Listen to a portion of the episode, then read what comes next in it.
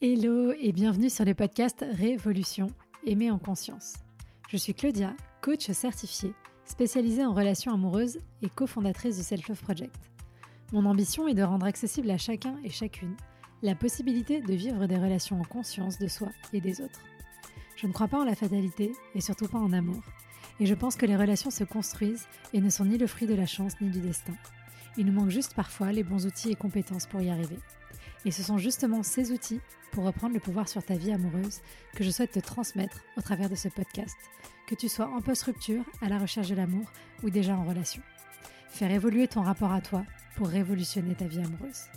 Tu peux aussi me retrouver sur Instagram, sur selfloveproject.fr pour encore plus de contenu. À très vite. Bonjour Héloïse. Salut Claudia. Comment ça va? Écoute, très bien, très bien. Je suis ravie d'être avec toi pour enregistrer moi aussi, depuis le temps qu'on devait le faire, euh, finalement, c'était au moins il y a un an et demi, je crois presque un an. Oui, je pense qu'on s'est parlé il y a à peu près un an et demi, tu as raison. Et, euh, de... oui, tu as raison. Et bon, ma, vie a quelque peu évolué entre temps. Donc, euh, on a repoussé un petit peu tout ça, mais je suis ravie qu'on arrive enfin à le faire. Mais oui, mais c'est bien parce qu'en plus, il s'est passé plein de choses depuis qui vont venir nourrir notre échange. Donc, c'est parfait. Complètement. Là, tu vois, tu as, moi déjà il y a un an et demi quand on a commencé à se parler et, et la moi du maintenant où il y a eu pas mal d'évolutions, effectivement. Eh ben, déjà, est-ce que pour commencer, tu peux te présenter, s'il te plaît, pour les personnes qui ne te connaissent pas forcément? Bien sûr. Alors, euh, je m'appelle Héloïse, j'ai 32 ans et, euh, et mon métier maintenant, mon, métier qui est plutôt cool, c'est d'être créatrice de contenu sur Internet. Euh, je fais des vidéos YouTube, je suis, sur je suis sur Instagram, je suis un peu sur les autres réseaux sociaux et je parle de tout ce qui est. Alors, je parle de thématiques hyper lifestyle. Je peux parler de beauté, d'alimentation, de lecture, de voyage, de vraiment tout ce, qui, tout ce qui est dans notre quotidien. Et je suis spécialisée dans tout ce qui est plutôt euh, green et éthique, euh, mmh selon moi en tout cas. Et, euh, et, en fait, de base, moi j'étais maquilleuse sur les plateaux de télévision. Et c'est comme ça que je suis devenue blogueuse il y a 10 ans. Ça a été ma porte d'entrée sur Internet, on va dire, la beauté. Et voilà, maintenant c'est mon, c'est mon métier. Trop bien. Bon, du coup, aujourd'hui, on va parler de sujets pas tout à fait dans cette sphère-là, mais plus, plus dans l'intime. oui, oui, mais, mais ça, c'est des sujets aussi, tu sais, que j'aborde. Hein, j'adore. c'est pour ça que j'adore ton compte aussi, parce que j'adore déconstruire. J'adore mmh me. Ouais, enfin, j'ai eu pas mal de lectures aussi sur l'amour, sur les relations et tout, et je trouve ton compte hyper intéressant là-dessus parce que ça va pas dans le sens commun, on va dire. Mmh, mmh, J'essaye. il en faut, il en faut. Ok, bah du coup, on va commencer avec notre petite question traditionnelle qui est de est-ce que tu peux nous raconter ton premier baiser et ou ton premier je t'aime, s'il te plaît? Écoute, je, vais répondre au premier baiser. Je pense que j'avais 13 ans. J'ai pas, tu sais, parfois quand on demande ça aux gens, ils vont dire bah c'était dans la cour d'école ou en maternelle, tout ça. Alors j'ai aucun souvenir de ça et je crois vraiment pas que c'était avant mes 13 ans.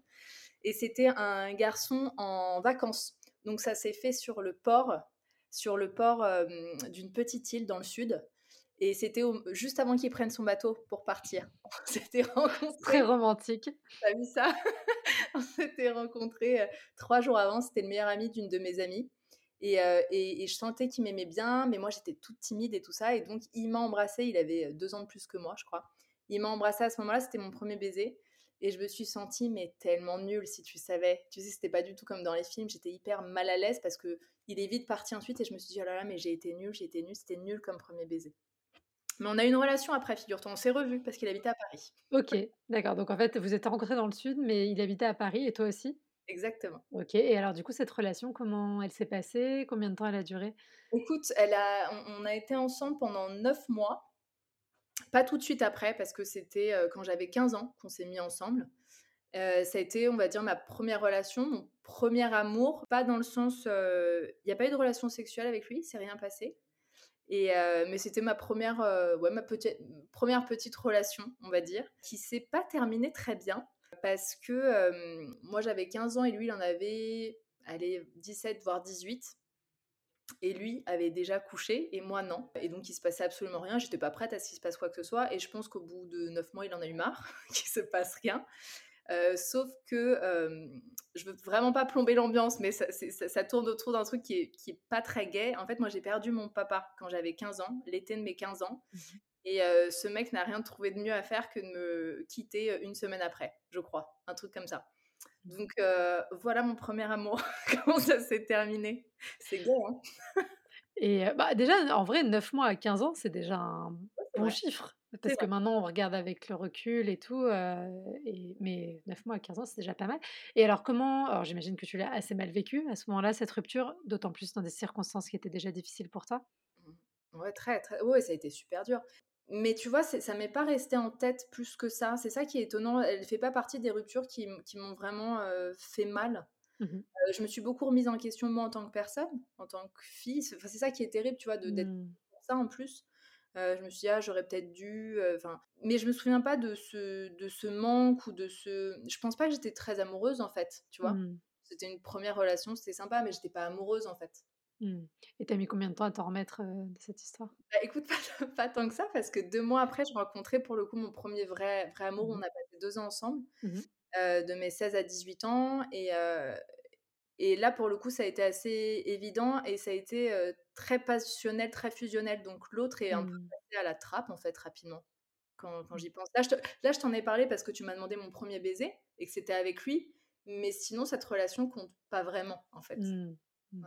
Et alors, cette relation de deux ans, c'était une relation qui était belle, qui était bien? Tu t'y sentais bien ou Non, avec le recul, je me rends compte à quel point c'était toxique. Mais tu sais, sur le moment, je me rendais pas compte du tout, du tout, du tout. C'était vraiment bah, tu vois, j'ai utilisé les termes passionnels, fusionnels. C'était vraiment euh, ce type d'amour qui dévore, mais c'était pas que dans un sens. Pour le coup, c'était vraiment nous deux. Et, euh, et il était extrêmement jaloux, mmh extrêmement, extrêmement jaloux, mais au point de. Comment dire, je me souviens de, vacances avec mes copines, j'étais dans, dans, ma famille dans le sud, hein, c'était des vacances en famille, je n'avais même pas le droit de rejoindre des copines pour aller à la plage l'après-midi. Il, mmh il en pleurait de, douleur s'il imaginait que je puisse sortir et tout. Et, et, euh, et je sais pas, pour moi, c'était, ça l'amour en fait. Donc je mmh. l'écoutais et je me sentais très très étouffée. Je sentais, tu sais, dans le corps comme si j'étais, euh, ouais, le cœur serré, le ventre serré tout le temps. Mais pour moi, c'était ça un peu les relations, tu vois. Mmh. Mmh. Et donc, oui, ça a été toxique, toxique et, et je pense avec du recul qu'il était vachement manipulateur. Et, ça s'est fini au bout de deux ans parce que lui, il était en école de commerce, qu'il était à l'étranger. Mais c'est moi qui ai mis fin à cette relation du jour au lendemain parce que justement, j'ai tout fait et j'en pouvais plus. Ça a été dur à prendre cette décision? Ça a été horrible, mais horrible. J'avais l'impression de jouer ma vie. J'avais l'impression de jouer ma vie et j'avais l'impression que j'allais le tuer. Tu vois, cette douleur de mmh. culpabilité. Et, et, en plus, j'avais. Enfin, tu sais, il est arrivé dans ma vie quand même deux mois après, après que je perde mon papa. Donc, il n'était mmh. pas non plus arrivé par hasard. Enfin, je veux dire, son arrivée dans ma vie a été quand même assez, assez intense et pas là par hasard. Donc, donc oui, c'était de me dire, bah là, je vais perdre cette personne, je vais lui faire du mal et je sais pas ce qu'est la vie sans lui, en fait. Mmh. Ça a été ça pour le coup ma première vraie rupture et ça a été extrêmement dur, extrêmement mmh. Et comment tu as fait? Parce que c'est vrai que la question de la culpabilité, surtout dans des relations comme ça, où il y en a un des deux qui est, voire les deux, hein, mais qui sont en codépendance, mmh. c'est d'autant plus fort. comment tu as fait pour surmonter cette culpabilité-là? Qu'est-ce qui t'a aidé? Franchement, je ne sais pas s'il y a un remède à ça, à part le temps et à part mes proches, mes amis, ma famille, qui, en fait finalement, à part se changer les idées en mmh attendant que ça passe, en attendant que le temps fasse effet, j'ai pas j'ai pas d'autres. Après, enfin après, je te dis ça, j'étais en terminale, il me semble, quand c'est arrivé. Et, et, et, c'était du coup un moment un peu de fête aussi. C'était un moment où je pouvais me changer d'idée. Je, commençais un peu à faire la fête, à avoir des amis, à sortir et tout. Donc c'est vrai que ça m'a. J'ai senti cette culpabilité et en même temps, je, je, je redécouvrais ma liberté. Mmh, c'était la libération. Ah, complètement, complètement. Là, j'ai compris ce que c'était de sortir sans avoir à me sentir mal ou pouvoir parler à quelqu'un sans me sentir mal. Donc oui, il y avait une sorte de libération en même temps. Mmh. Et après, t'as pas eu de nouvelles de lui euh, à nouveau? Il n'a pas essayé de revenir euh? si, si, si, si, on s'est revus et, euh, et, c'est là, tu vois, la, toxicité, mais vraiment, on s'est peut-être vu un mois, un an et demi après, pardon. Et je pense qu'il avait envie de voir ce qu'il ressentait pour moi. Et, il m'annonçait à ce moment-là avec un gros sourire que finalement, quand on était ensemble, il me trompait. Enfin, tu sais, le truc horrible. Et il attendait de voir comment je réagissais. Et je sentais qu'il voulait me faire mal parce que je lui avais fait mal. Mmh. Et, et, c'est là que j'ai compris vraiment que les personnes les plus jalouses, quand c'est jaloux à ce point-là, c'est rarement les plus. tu vois, c'est rarement ceux qui sont les, les, les moins fidèles, quoi. Pardon, c'est rarement ceux qui sont les plus fidèles. Mmh. tu penses que c'était vrai ou qu'il disait ça pour se faire du mal? Ouais, c'était vrai. Oui, oui, c'était vrai. oui, c'était vrai. il n'était pas jaloux à ce point-là pour rien, tu vois? Donc, mmh. donc on s'est vu et il est un peu quand même toujours dans ma vie, figure-toi, parce que mon frère est resté très proche de lui, c'est mon petit frère. Ok. Et il l'adorait, parce que pareil, il est arrivé dans sa vie au moment où mon petit frère a perdu son papa. Et ça a été un peu comme son grand frère à l'époque. Donc eux sont encore, sont encore en, voilà, ils sont, voilà, ils, sont encore en contact, mais il vit à l'étranger. Maintenant, il vit à New York. Mmh et mais figure-toi que je l'ai revu il y a, il y a un an. On a pris un verre alors qu'on s'était pas vu depuis dix ans. Alors, il avait changé ou pas? Oui, heureusement qu'il a changé. non, bah, tu sais, il y a des gens, ils restent bloqués. Hein. tu as raison. en fait, il a changé et en même temps, je sens quand même encore cette emprise qu'il peut avoir de par sa personnalité, mmh. de par ses valeurs et son. Enfin, ce que lui appelle ses valeurs, en fait. Ce, qui... ce, que, voilà, ce que lui appelle ses valeurs, mais qui sont, selon moi, un peu toxiques. Mais je suis tellement détachée de ça que ça m'a fait vachement plaisir de le voir en tant que personne parce que je te dis que ça a été toxique. Heureusement que c'était pas que du négatif non plus. C'est ça tout. C'est ça toute la perversion, je dirais, ce type de relation, c'est qu'il n'y a pas que du négatif, sinon on resterait pas. Donc c'était, c'était plutôt, comment dire, assez intéressant de voir ça avec mes yeux actuels qui ont vachement changé sur, sur ce que j'attends d'une relation et voilà, j'ai beaucoup plus de maturité. Mmh et, et c'était ouais, c'était très intéressant de le revoir. Et, ce qui est assez fou, tu vois, c'est que bah, j'en ai pas encore parlé, mais je suis maman moi depuis 7 mois. Et lui est devenu papa quelques mois après moi. On s'est vachement pile en même temps, quoi. Mmh mmh bon, en tout cas, tu es contente d'avoir mis fin à cette relation à l'époque. Il n'y a vraiment pas de regret. Oh, mais oui, mais mon Dieu, mais, mais waouh, oui, heureusement. Tu sais que heureusement, parce que à l'époque, c'était tellement euh, fusionnel, passionnel, c'est-à-dire que moi, je, voulais faire ma vie avec lui et j'étais prête à tout à l'époque. Enfin, je souviens qu'il cachait ma pilule. Mmh. Enceinte, tu vois, c'était vraiment ce truc. Et je me dis avec du recul, mais oh, heureusement que c'est pas arrivé, heureusement que j'ai pas fait ma vie avec lui parce que ça aurait vraiment été euh, grave et j'aurais sûrement été très très malheureuse en fait. Mmh. Et mmh, donc, du coup, à 18 ans, tu retrouves ta liberté, tu fais la fête, tu, tu sors et tout. Est-ce que, du coup, tu es dans une période de célibat un petit peu comme ça Ou est-ce que tu rencontres des hommes? Comment ça se passe? Bah écoute, non, en fait, finalement, il y avait, y avait un, garçon dans ma classe qui. donc j'étais en, en, terminale, un garçon dans ma classe qui m'aimait bien depuis quelques temps. Il a su que ma relation se terminait. Et je pense qu'il a un peu sauté sur l'occasion en étant très, très respectueux. Hein. Mais du coup, j'ai enchaîné avec une relation d'un an et demi, en fait. Et mais c'était super doux. Ça a été une super relation pour le coup. Et, euh, mmh. le mec était génial. Quelqu'un de très équilibré, très bien, très bienveillant. Euh, et c'était une relation équilibrée dans le sens où il y avait beaucoup d'amour et euh, j'avais quand même ma liberté. En fait, je sortais, je pouvais être qui, j'étais.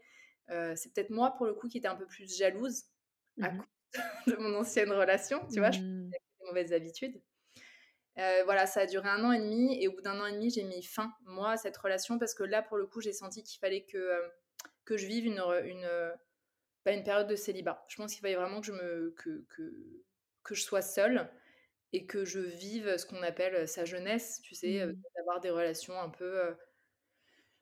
c'est pas sans lendemain, parce que moi je suis une grande romantique, mais c'est c'est vivre de façon un peu plus légère en tout cas. Mmh, parce que tu avais l'impression que là, la relation, elle était déjà trop engageante, trop inscrite? Oui, je pense, je pense, et que j'avais vécu ça, j'avais toujours vécu ça depuis mes 15 ans en fait, tu vois? Donc j'arrivais, j'avais, oui, 19 ans, 20 ans, mmh j'avais envie de vivre autre chose. Mmh. Est-ce que c'est une décision que tu as regrettée après par la suite? Parce que des fois, quand on est jeune dans des relations engagées comme ça, c'est vrai qu'on peut se dire Ah là là, mais qu'est-ce qu'il y a d'autre? Enfin, Moi aussi, ça m'est arrivé. Hein, je, vais aller voir autre chose à l'extérieur. Puis des fois, après, avec le recul, on se dit Ah, on a peut-être laissé passer des fois quelqu'un avec qui la, relation et la vie auraient pu être sympathiques. Oui, complètement. Oui, je pourrais te dire ça si j'étais pas heureuse actuellement dans mon couple et dans ma vie. Mais pour le coup, oui, j'ai dû le regretter. Alors, ça date un petit peu, tu vois. Je te dis, j'avais 20 ans, donc ça date d'il y a 12 ans. Mmh. Pour le moment, bien évidemment, qu'il y a, tu sais, ce côté idéalisé de la vie de célibataire. On voit que mmh. côté. Et en fait, quand on est dedans, c'est pas du tout comme ça tout le temps. Il y a des moments hein, géniaux, mais je dirais que moi, les trois quarts du temps, je me dis, mais en fait, c'est nul. Comment tu as, as, pu idéaliser ça? Mmh. Donc, j'ai sûrement regretté un petit peu et en même temps pas tant que ça parce que je trouve que j'ai fait quand même des chouettes rencontres et j'ai vécu des super moments que j'aurais pas pu vivre en fait. Donc pas de regret, non. Mmh, mmh. Pour le coup, j'étais vraiment avec quelqu'un de bien qui voulait que mon bonheur et c'est moi qui ai, qui ai, mal, qui ai mal mis fin à cette relation. C'est pas bien de ma part, ouais. Ouais, c'est la façon dont ça s'est terminé, c'est plus ça que tu regrettes un petit peu. complètement, complètement. Je comprends. Et alors, qu'est-ce que tu es allé chercher justement dans ce célibat? Et qu'est-ce que tu y as trouvé en termes de développement? J'avais envie, j'avais envie d'inattendu, j'avais envie de surprise, j'avais envie de d'émotions fortes, je pense. et, et, oui, j'avais envie de vivre ce que j'avais jamais vraiment vécu et tu sais, je, je, sais pas si tu vois quelle est cette sensation, mais quand on est invité à une soirée ou qu'on va retrouver des amis pour une soirée, cette sensation, on se prépare et on ne sait pas ce que la soirée nous, nous réserve. J'adorais cette sensation en fait. Mmh. J'adorais me préparer en ne sachant pas ce qui allait se passer, ce que la vie allait m'apporter entre guillemets. Mmh. Et j'adore cette sensation. Je, je, je, comprends encore que j'ai pu être à la recherche de cette sensation. Euh, et, donc, c'est plutôt ça ce que je recherchais. Cette mmh. inattendu, cette surprise et ce truc de, euh, de n'avoir à gérer personne et que personne ne m'attende. C'était ça aussi. Tu vois, parce que je pense qu'il y avait un peu ce truc de culpabilité qui est. Je te fais mon analyse thérapeutique en direct. C'était un peu ce truc de culpabilité que j'avais vachement eu dans ma première relation et qui est resté après. Mmh. Qui était de euh, si je suis avec quelqu'un, je vais lui faire mal par mes agissements, même si mes agissements n'ont absolument pas à faire mal, il s'agit que de sortir avec des copines, et ben c'était assez libérateur de n'avoir personne qui m'attende ou de n'avoir à envoyer de messages à personne ou savoir que mmh. je ne fais de mal à personne juste en étant moi-même, tu vois. Mmh, mmh. Malgré cette deuxième relation où finalement tu as eu l'espace d'être toi-même, c'était resté quand même inscrit ce, mode de fonctionnement, enfin ce mode de pensée? Oui, parce que, parce que je lui ai fait super mal à la fin. Donc je pense y avait encore ce truc inscrit de je fais mal Mmh. aux personnes avec qui je suis. bien que finalement, avec du recul, la première, ma première grosse relation, enfin, c'est plutôt moi qui ai eu mal en fait. On m'a fait mal aussi, mais j'avais inversé, inversé la, chose ouais, comme si c'était moi qui étais fautive de tout ça. Mmh. Et alors, donc ça, c'est ce que tu y cherchais. Et qu'est-ce que tu y as trouvé, toi? Comment ça t'a fait grandir ce célibat? Bah, Je pense que j'ai trouvé ça et j'ai adoré. Mmh, après, m'a j'ai vu aussi toutes les limites de ça qui, qui est que bah, des soirées géniales avec des super surprises ça arrive pas tous les soirs tous les c'est pas comme dans les films c'est pas comme dans les séries. Il y a beaucoup de déceptions il y a beaucoup de trucs nuls un peu sordides même tu vois où tu te dis mais en fait ah ouais en fait tu sais tu es en soirée et, il est 2h30 du mat, tu vas rentrer chez toi et en fait tu dis mais j'adorais que mon amoureux soit chez moi et que je le retrouve et, et finalement, là, je vais rentrer seule, nulle, avec des personnes pas intéressantes que j'ai rencontrées, tu vois. Enfin, il y a des trucs parfois qui sont un peu sordides. Tu dis, bon, bah, si c'est ça, le célibat, bah non, en fait. c'est pas comme dans les séries. Mmh. et, mais oui, ça m'a fait évoluer sur plein de choses parce que, parce que j'ai fait des rencontres et parce que je me suis du coup testée. J'ai pu voir ce que j'aimais, ce que je recherchais, ce qui m'allait pas, ce qui m'allait. Et surtout, j'ai pu constater mes tendances. Je te dis ça maintenant avec du recul, tu vois. Mmh. 10 ans de recul, mais j'ai pu voir vers quoi j'étais attirée, ce qui finalement m'allait ou ne m'allait pas. Mmh est-ce qu'à l'époque, tu restais célibataire parce que tu rencontrais pas forcément des gens qui te plaisaient ou est-ce que tu faisais vraiment ce choix acté de se dire là, pendant un temps, je, je suis seule et personne ne me... Oui, ouais, il y, avait un peu, il y avait un, comment dire, j'ai eu des périodes où je disais bah là c'est mort en fait, il faut, je ne mmh. veux personne. Enfin, c'est pas que je voulais personne parce que j'adorais rencontrer des personnes et, tisser des liens avec, mais je voulais pas qu'on s'attache à moi. Je voulais pas que mmh. dépende de moi. Je voulais pas sentir une pression sur moi. Mais de par mon expérience, c'est souvent dans ces moments-là, tu sais que tu vas rencontrer quelqu'un qui va faire la différence. Tu te dis bon bah, finalement, relation, je le sens et pourtant je l'avais pas prévu. Mais oui, j'ai pu être dans des périodes où je disais bah non. Et finalement, et, c'est là qui, c'est ça qui est assez fou, c'est plus tu dis non, généralement, plus les gens s'accrochent à toi. C'est ça qui est hallucinant quand même. Ah, bien sûr, parce qu'ils sont dans l'autre pattern qui est euh, de s'attacher à des gens qui sont pas disponibles et du coup ils sont pris. Euh, Exactement, mais je me suis dit, mais c'est donc ça le secret pour euh, draguer quelqu'un, il faut lui dire qu'on n'est pas disponible et qu'on veut pas, parce qu'apparemment ça marche super bien, tu vois? c'est pas à faire hein, ça, mais, mais en tout cas, oui, j'ai pu remarquer ça.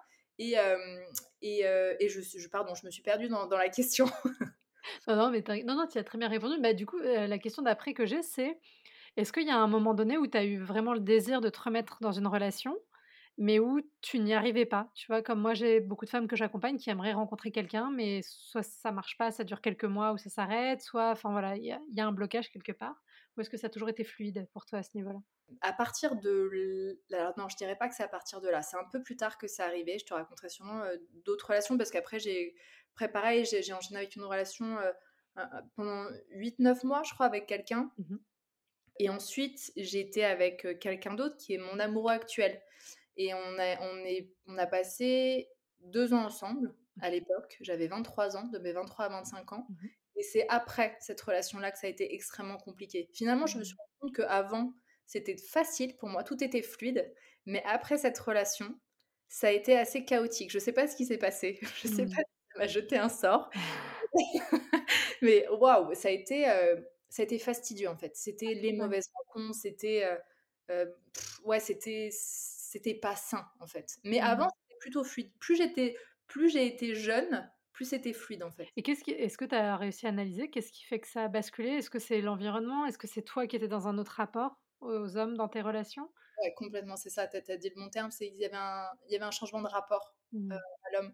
je pense qu'en fait, finalement, que j'étais beaucoup plus équilibrée, entre guillemets, beaucoup plus à l'aise avec moi-même quand j'étais plus jeune. Est-ce que ça a été. Euh, est-ce que j'ai fait ma crise d'ado un peu plus tard? Est-ce que c'est aussi parce que j'ai, tu sais, j'ai bossé en télévision. Après, c'est un milieu un peu particulier quand même aussi, qui a fait que j'ai changé de rapport. Et, et du coup, j'ai l'impression qu'effectivement, ce rapport que j'avais aux hommes n'a fait que euh, accentuer ces relations qui n'étaient pas saines. Mmh. C'est comme si j'avais plus assez de critères. Pour l'amour de l'expérience ou pour l'amour de l'aventure et de l'inattendu, euh, j'étais prête à vivre des trucs qui étaient pas cool du tout pour moi. Mmh. Mais bon, ça me faisait. C'était quand même des trucs cool à ressentir parce que ça me faisait vivre. Tu vois, c'était excitant quand même, malgré mmh. que ça me fasse mal. Il y avait un truc qui me maintenait en vie. Et, oui, et c'est un cercle vicieux en fait. C'est ça qui est assez dingue, c'est que c'est un cercle vicieux parce que plus on vit des relations comme ça, euh, plus on perd son estime.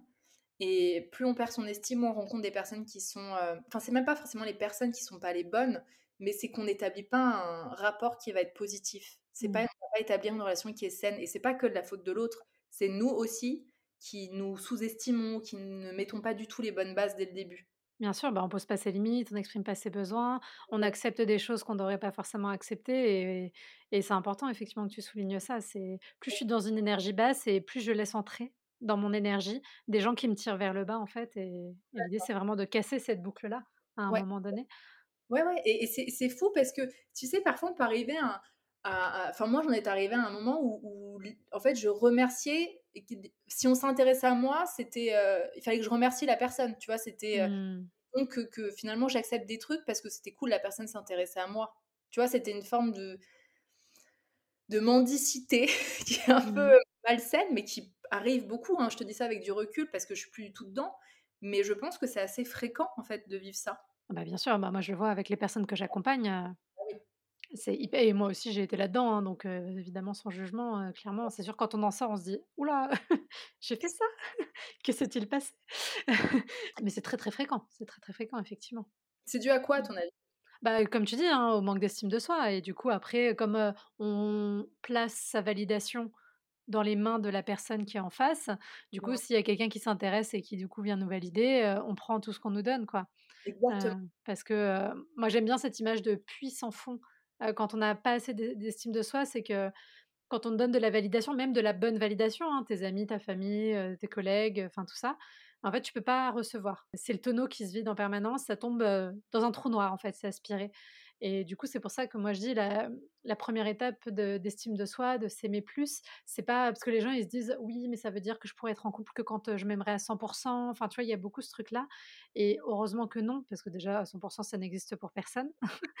et puis, et puis c'est pas l'idée, mais l'idée par contre, c'est effectivement d'essayer quand même de mettre un fond à son puits Mmh. pour qu'il puisse se remplir des expériences que les autres t'apportent aussi, parce que c'est pas bien de voir le self-love non plus que sur un truc qui est hyper centré sur soi et où j'ai plus du tout besoin des autres, parce que c'est illusoire.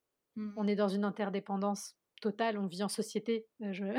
j'ai besoin du boulanger pour me donner mon pain, j'ai besoin, enfin voilà, c'est comme ça. Donc cette interdépendance, elle existe, mais pour pouvoir la recevoir de la bonne façon, il faut quand même que moi j'essaye d'avancer sur mon propre chemin au début pour mmh. pouvoir collecter ce qu'on me mmh. donne. Et je pense que ça, c'est important de, de voir ça. Complètement, et tu as raison, tu as, mis, le doigt là-dessus, il y a un truc de validation, et il y a autre chose dont je me suis rendu compte, mais très très récemment, je me suis rendu compte aussi que déjà, il y a très peu de moments où je choisissais vraiment la personne avec qui j'étais, c'est plus je me laissais choisir, mmh. il y avait ça, et je faisais pas trop la différence entre cette personne me plaît et j'ai envie de lui plaire. Et c'est pas pareil, tu vois, parce que parfois on peut avoir envie de plaire à quelqu'un, mais savoir que ça va pas du tout nous aller ou mais juste il y a un truc d'ego et c'est pas forcément mal tu vois enfin on en a tous de dire tiens cette personne je sais pas pourquoi mais j'ai envie de lui plaire que qu'elle me valide mais ça veut pas dire que cette personne est bien pour nous en fait c'est deux trucs complètement différents ah mais complètement bah tu vois là le ce que tu viens de décrire ça aussi c'est typiquement 90% des cas des femmes que, que j'accompagne en coaching, c'est vraiment ça. Et c'est ce sur quoi on met le doigt, c'est elles se laissent choisir. Après, c'est aussi très construit dans la société dans les rapports hommes-femmes hétéros, c'est l'homme qui décide, c'est le chasseur, du coup il faut être là, il faut, moi quand je vois les articles de Love Coach, comment faire pour qu'un homme tombe amoureux de vous, comme si tu étais un petit clown en train de faire ton numéro, non mais c'est l'enfer, c'est un cauchemar. Et, du coup ça, ça vient appuyer ce, mouvement, effectivement, et, et ce que tu as dit après, hyper intéressant, de est-ce qu'au fond cette personne elle me plaît?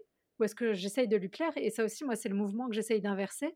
Et quand elle, sort du coaching, c'est la seule question qu'elle se pose maintenant, c'est est-ce que cette personne me plaît vraiment? Est-ce qu'elle me convient?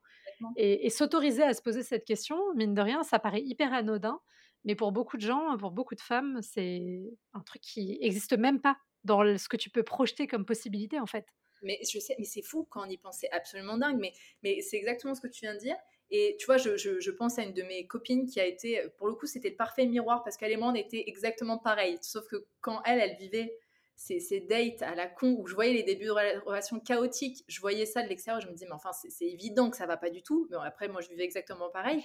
Mais de l'extérieur, tu vois, je voyais qu'elle était, euh, elle rencontrait quelqu'un, il y avait les dates, etc. Et d'un coup, le mec donnait moins de nouvelles ou ne répondait pas aussi rapidement à ses messages, etc. Mais du coup, elle commençait à s'inquiéter, à être en manque, avant même de se poser la question si le mec lui plaisait. Il fallait d'abord, en fait, et parfois on a ça en tant que femme, moi je trouve, alors je généralise, c'est débile ce que je viens de faire, je viens de généraliser un truc, et je vais parler de moi. Mais parfois il y avait ce truc de, je veux d'abord c'est pas piégé, mais j'ai cette image de l'araignée, hop, qui va prendre la femme dans, enfin l'homme, pardon, dans sa toile. Et une fois qu'il est dans ma toile, là, je vais me poser la question est-ce qu'il me plaît en fait? Est-ce qu'il vraiment me convient ou pas? Donc il y avait d'abord ce truc de je veux lui plaire, je veux être validée. Et une fois que je sais, ah bah non, finalement, là, j'ai me compte que ça, ça me va pas. Le mec me plaît pas vraiment, en fait. Ah, mais complètement. Bah, tu vois, c'est marrant. Il y a deux jours, il y a quelqu'un qui m'a posé cette question sur Instagram, de... parce que je parlais du fait qu'on on avait du mal à se montrer tel qu'on était dès le début de la relation et que c'était important. Alors, avec de la gradation, évidemment, on la mesure, mais comme quand on rencontre n'importe quel être humain, en fait, hein, finalement, on n'arrive pas en mode. Mais, mais voilà, de, d'oser montrer ça. Et la personne me demandait, mais est-ce que tu penses que pour les femmes, c'est vraiment faisable? Parce que justement, comme il faut qu'elles elles faire le cheval, tu vois, qu'elles accrochent le mec. du coup, tant qu'il n'est pas accroché, elles peuvent pas montrer qui elles sont vraiment. et voilà. Et, je pense qu'il y a vraiment beaucoup de ça dans l'imaginaire de la séduction hétéro homme-femme. La femme, elle doit voilà ferrer l'homme. Et quand il est là, c'est bon, elle peut se dévoiler, montrer qui elle est. Et bah, évidemment, souvent, ça se passe pas très bien parce qu'en fait, lui, il n'a pas signé pour ça.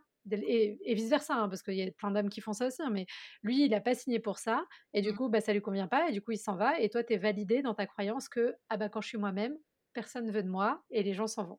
Et du coup, c'est le piège et c'est la, la, roue qui tourne éternellement. Complètement. Ouais, ouais, c'est... Oui, mais après, ça vient confirmer. Tu sais, c'est vraiment les comment on appelle ça, les prophéties autoréalisatrices. C'est ça, exactement. Tu, tu, te mets dans un truc et en fait, effectivement, en fait, tu as, ce truc où déjà tu te sens pas bien, tu arrives enfin, on va dire, à, hop, à attraper le mec et une fois que, tu, voilà, comme tu dis, tu arrives à te dévoiler un peu plus, à montrer un peu plus de ta vulnérabilité, hop, le mec s'en va.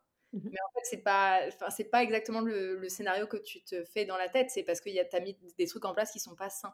Bien sûr. Alors après, il peut y avoir plein d'autres choses parce que ça peut aussi être un homme qui a un attachement évitant euh, et du coup, quand euh, la relation s'inscrit, euh, il a peur et machin. Enfin bon, et là, du coup, on rejoint les autres conseils qui sont les fuis-moi, je te suis, suis-moi, je te fuis.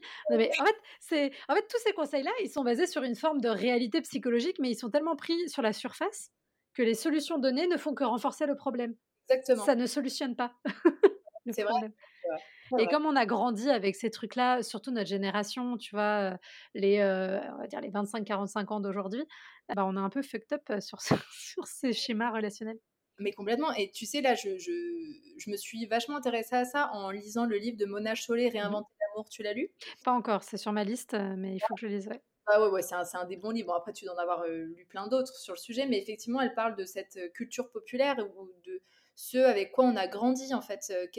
En fait, on a eu tendance à, mmh, enfin, en tout cas, c'est ce qu'elle dit, à confondre, à dire que la passion était l'amour mmh.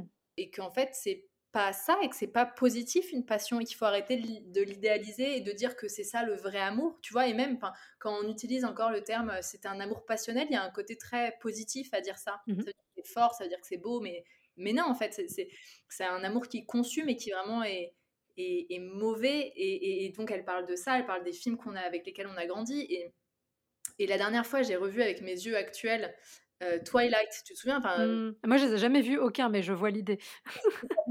enfin, moi, j'étais ado quand c'est sorti. Et, euh, et, pour moi, c'était hyper romantique. Le, le mec, c'était le mec parfait.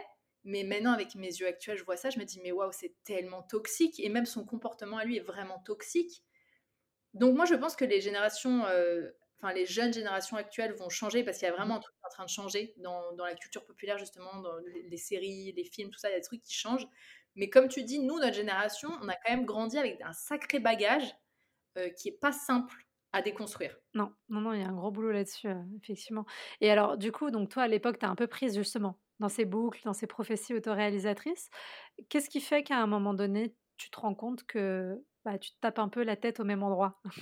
Comme j'aime bien dire. bah parce que c'est toujours la même chose, parce que c'est toujours, toujours le même scénario, et qu'en fait, euh, alors moi pour le coup, c'est ça, moi je dois avoir un truc qu'on appelle, euh, tu sais justement dans les structures d'attachement, on dit qu'on est évitant. C'est quoi les euh, C'est sécure, évitant, anxieux, et après tu as des sous-catégories dans chacun.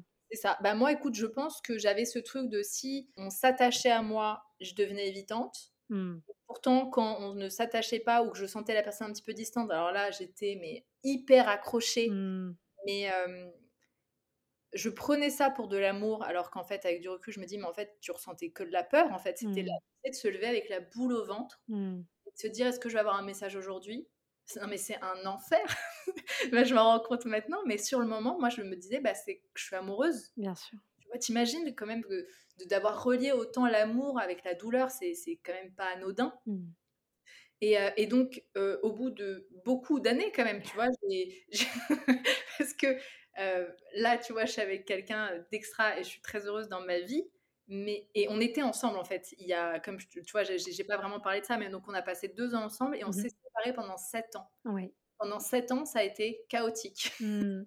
j'ai vraiment. Alors, j'ai quand même eu des relations, j'ai rencontré des très belles personnes et tout, vraiment. Hein mais euh, il y a eu quand même un maximum de douleur et beaucoup de, ouais, beaucoup de désillusions, beaucoup de d'anxiété en fait. Voilà, beaucoup d'anxiété parmi mmh. ces 7 ans. Et ce qui a fait que je me suis enlevée de ça, c'est pas que je me suis guérie pour le coup, c'est que je suis tombée face à quelqu'un qui pour le coup est quelqu'un d'extrêmement équilibré. Mmh.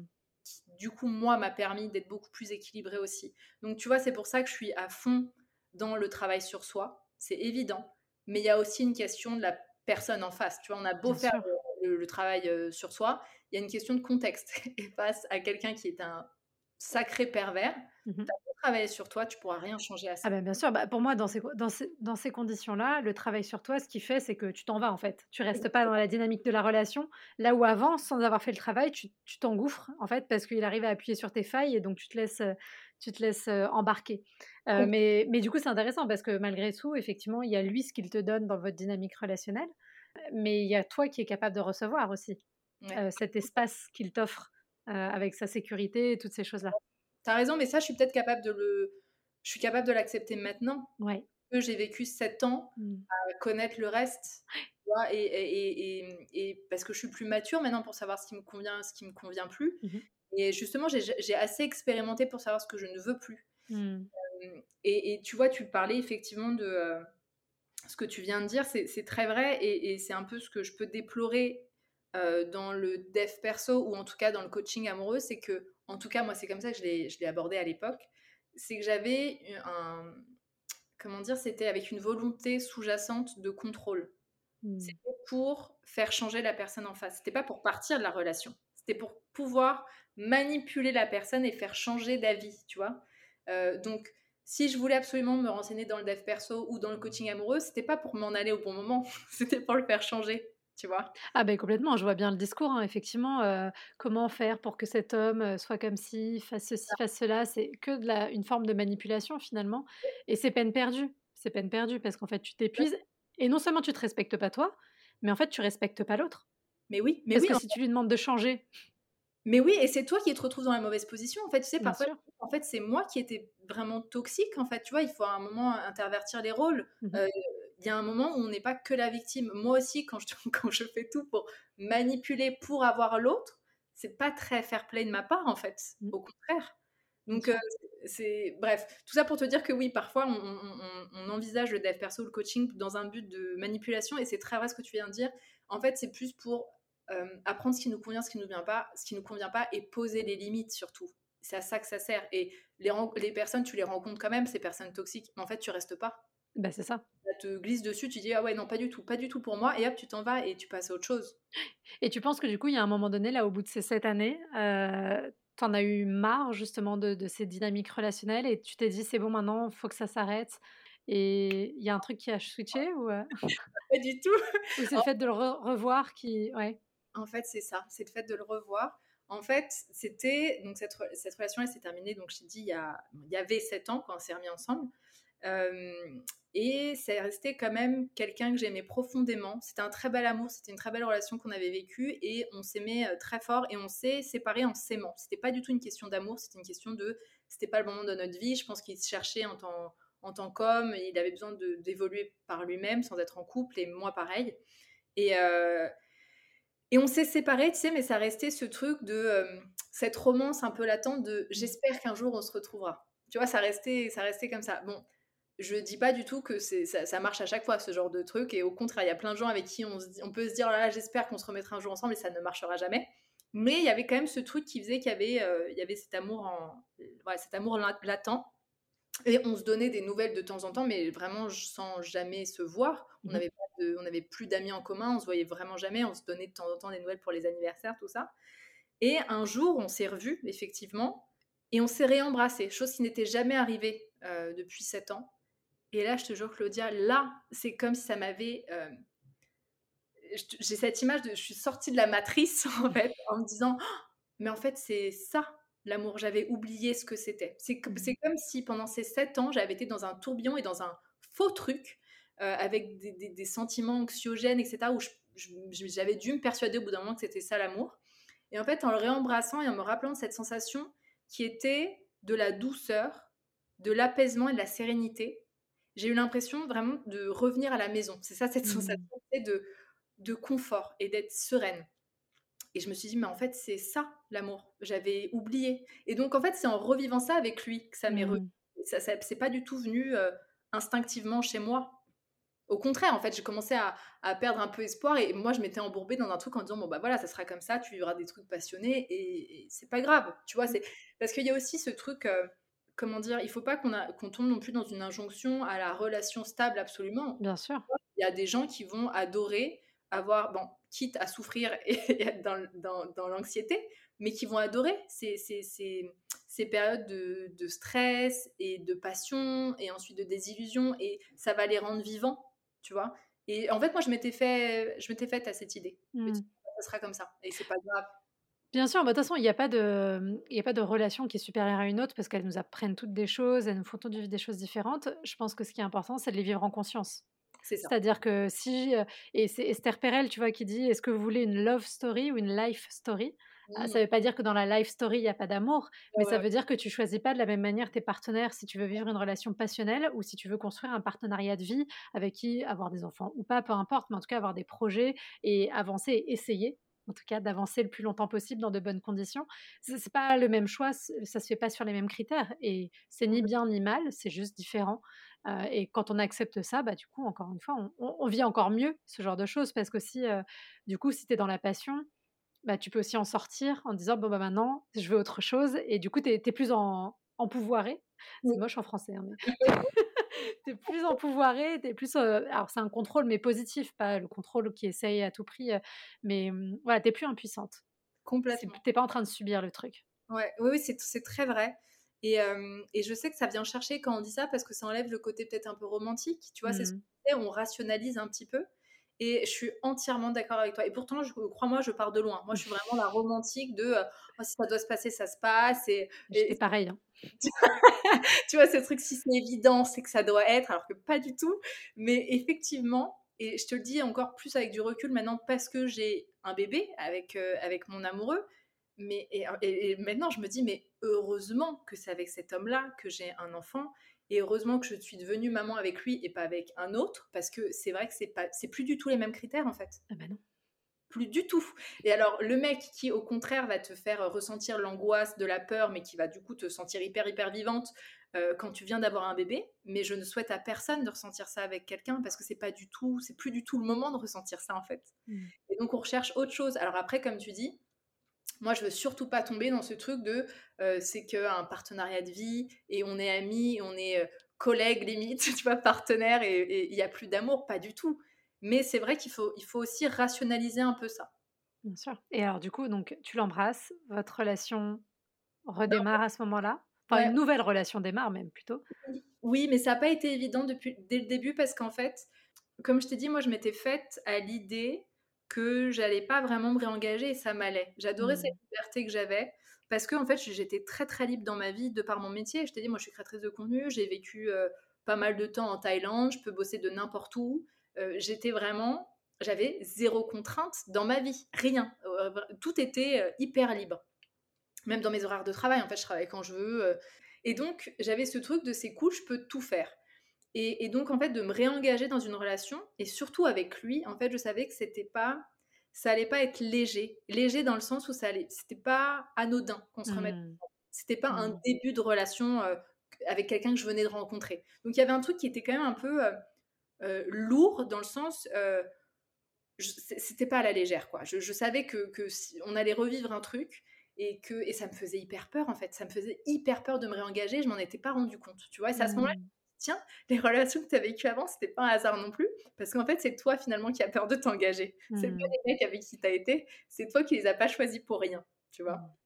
Et donc, ça a été assez. Euh, beaucoup de, beaucoup de remises en question au début, c'était lourd, j'avais des, on avait des crises de larmes, lui et moi, parce qu'on savait pas, on avait, on avait peur en fait, on a, on a ressenti cette peur. Et, euh, et chose assez euh, dingue, c'est que je suis tombée enceinte trois mois après, en fait, trois mmh. mois après qu'on se retrouve. Et, et, là, pour le coup, les doutes se sont balayés les doutes se sont balayés parce que, alors là, pour le coup, tu vois, moi qui avais peur de m'engager, j'ai. alors là, il fait un full, euh, un saut complet là. tout d'un coup, tu vois, tout ou rien. Mais là, pour le coup, ce qui m'a aidé, c'est justement j'ai rationalisé la chose. J'étais pas du tout contre le fait d'avoir des enfants, ça déjà de base. Euh, j'étais, euh, j'avais envie d'être maman. Je savais pas dans quel cadre j'allais l'être.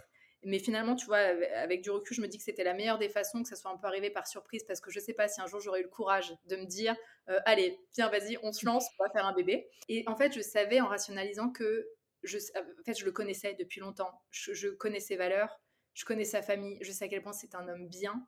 Et je savais que même si notre relation n'allait pas durer toute la vie parce qu'on ne sait jamais, tu vois, combien de temps euh, on restera avec quelqu'un, je savais que de toute façon, ça allait être un papa merveilleux et que de toute façon ça fait dix ans que mine de rien on, s'était pas oublié et que et qu'en fait en ayant un enfant ensemble ça m'allait d'avoir un lien toute ma vie avec lui tu vois. Donc mine de rien le fait de rationaliser m'a aidé à m'apaiser un petit peu et j'étais plus dans le mais attends mais mon dieu mais est-ce que je m'engage à vie avec lui du coup? En fait non mais je suis totalement d'accord avec euh, le fait que ça soit le papa de ma fille et que ça soit euh, mon partenaire en tout cas dans ce sens là et donc on va dire que ça m'a aidé dans le sens où ça m'a balayé les questions parce qu'il n'y avait plus de questions à se poser. On allait faire ce bébé ensemble et c'était très bien. Et depuis, ça va super bien. Mmh. Génial, il n'y a plus plein de questions et ça roule tout seul, c'est très fluide. Mais au début, ce que, là où c'est important, tu vois, ça a été, j'ai été pleine de peur et ça ne veut pas dire que cette relation, je ne devais pas la vivre et qu'elle n'était pas bien. Au contraire, tu vois. Mmh. Au contraire, plus je me suis posé de questions, plus, plus j'avais des peurs, moins c'était euh, euh, évident dans le sens, euh, je me pose pas de questions, mieux finalement ça se passe. Bah oui, bah parce que ça veut dire qu'il y a un enjeu, ça veut dire qu'il y a peut-être forcément, enfin, il y a quelque chose qui peut se concrétiser et tout. Et c'est vrai que souvent les débuts de relations, de relations qui peuvent fonctionner et peuvent donner quelque chose, c'est un peu les montagnes russes. Mmh. et il y a toutes ces peurs qui remontent et, et c'est pas évident parce qu'on a l'impression que si on a peur, c'est que c'est pas là qu'il faut aller, alors que c'est pas toujours ça. D'où l'intérêt de bien se connaître aussi. Mais exactement. Et, et c'est, je trouve, l'avantage de l'âge. Pour le coup, tu mmh. vois, je te dis ça parce que maintenant j'ai 32 ans et que, mine de rien, moi je t'ai pas raconté toutes mes histoires d'amour, mais j'ai eu pas mal de, de, relations qui ont fait que justement je, je, je, me connais. Et je sais que finalement, quand ça me paraissait évident dès le début, ça ne l'était pas du tout et que c'était mmh. finalement c'était que, que un rêve en fait. C'est-à-dire que je rêvais la personne et je pense que la personne me rêvait. Du coup, finalement, on n'était pas vraiment en relation. Tu vois, on était tous les deux dans un film. On était en train de jouer dans un film. C'était très sympa à vivre, hein. mais c'était un film, c'était une fiction. Et, et, attends, je suis en train de me perdre. Mais oui, voilà, tout ça pour te dire que c'est mes différentes expériences aussi qui m'ont permis de me connaître moi et de savoir que c'est pas parce que j'ai peur que c'est mauvais signe. Mmh, bien sûr.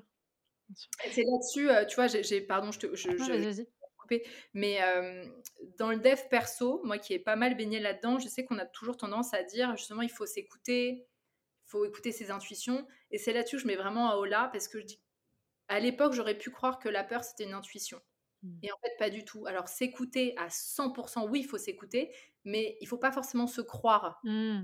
C'est ça la vraie nuance. Oui, il faut s'écouter parce que c'est comme ça qu'on arrive à se connaître, mais c'est pas parce qu'on se dit quelque chose que c'est vrai. Bien sûr, bah, en fait, c'est aussi ça l'apprentissage de soi, c'est de se rendre compte qu'il y a des patterns de pensée ou de sentiments, d'émotions qui reviennent toujours chez nous dans certaines situations. Et parce que je sais que dans telle situation, c'est ça qui se déclenche, alors je suis pas obligée de croire que ça vient être le reflet d'une réalité, mais que c'est aussi un mécanisme de, de protection euh, de ma part, etc. Donc effectivement, c'est j'accueille mes émotions, mais toutes mes émotions ne valident pas une réalité. Et c'est pas évident. ça, c'est, ça demande beaucoup de travail pour arriver à cet endroit-là d'équilibre.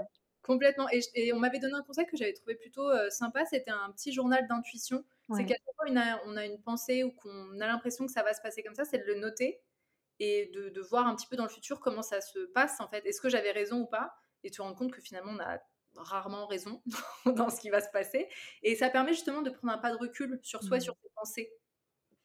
Super. Bah, de toute façon, écrire ses pensées, c'est vrai que c'est important parce qu'on en a beaucoup potentiellement. Ça passe et on oublie. Et c'est vrai que de les figer, déjà, c'est pas pareil de, de, voir la chose écrite et de l'avoir dans la tête. Et ça permet effectivement d'avoir une autre approche, comme tu dis, de prendre du recul. Donc, mmh. très bon conseil. Vous nous direz si vous avez testé. Journal. Et alors, ce passage de la vie de femme célibataire à la vie de maman, assez rapide finalement, comment ça a été pour toi? Ça a été alors le, le, mon premier trimestre de grossesse a été extrêmement compliqué. Mmh je pense qu'on n'en parle pas beaucoup, mais que ça existe, c'est cette dépression qu'on appelle la. tu sais, on parle beaucoup de la dépression postpartum. Mmh Après, moi, je pense que je l'ai vécu avant. C'est ce mmh. qu'on appelle la dépression prépartum c'est en fait ce deuil parce qu'on sent, je, alors déjà de base, j'étais très très malade pendant trois mois. J'ai eu la nausée pendant trois mois, j'étais mais épuisée. En fait, il faut imaginer une, voilà, une gastro qui dure trois mois. C'est énorme, c'est horrible. Donc déjà pour euh, pour se sentir bien, c'est pas idéal. Tu vois, enfin je veux dire pour se sentir bien, bien c'est pas idéal de se sentir mal euh, physiquement. Et, euh, et, je pense qu'à ce moment-là, il y a pas mal de choses qui sont chamboulées. Déjà, il y a un truc hormonal, c'est évident, mais il y a un truc inconscient qui est en train de se jouer d'un deuil, en fait. Il y, a le deuil de la vie, de ce qu'elle était avant. Et il y a un truc qui vient s'ancrer et, il y a toutes les peurs, moi en tout cas, qui sont revenues à ce moment-là. C'était euh, est-ce, que je vais perdre ma liberté? Est-ce que qui je vais devenir? Est-ce que je vais changer en tant que personne? Est-ce que ça veut dire que ma vie est toute tracée? Enfin, j'avais toutes ces questions qui sont remontées, mais ça a été vraiment très très compliqué au point que je me suis dit, mais en fait, euh, je me pose cette question, trop de questions, ça veut dire que je vais pas être une bonne maman. Mmh Et donc ça vient renforcer un truc. Tu, culpabilises une fois de plus de d'avoir ces pensées, ce qui vient encore plus renforcer le mal-être et tout. Et en fait, à l'époque, j'ai vu, je voyais une psy je voyais une psy au moment où j'ai retrouvé mon amoureux, parce que je sentais qu'il y avait des trucs qui, qui, enfin, qu'il fallait que j'éclaircisse. Et donc de la voir m'a vachement justement aidé à prendre du recul sur tout ça. Et, euh, et, donc, je suis tombée enceinte et je voyais cette psy et elle m'a vachement aidée là-dessus. En fait, elle me dit là, vous êtes en train de, faire un truc qui est, qui est très sain. En fait, il y a toutes les questions qui sont en train de se poser maintenant.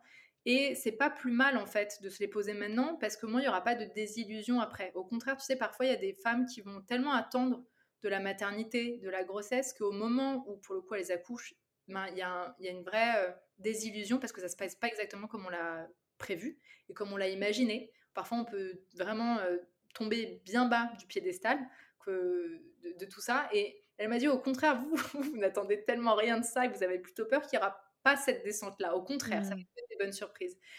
Et je me suis vue quand même vachement évoluer pendant la grossesse. C'est-à-dire que ça, j'ai eu ces peurs-là pendant vraiment le premier trimestre et jusqu'à la première vraie échographie où on m'a dit que ça allait être une fille. Donc déjà, ça m'a aidé à, à, imaginer mon bébé. Et en fait, j'ai énormément évolué en même temps que ma grossesse. Et ça, on m'avait dit, euh, les neuf mois, c'est pas que pour le bébé, c'est pour la maman aussi. C'est l'évolution de la maman. Et en fait, ça a été, ça s'est super bien passé. Ça a été une évidence. J'ai l'impression d'avoir toujours été maman.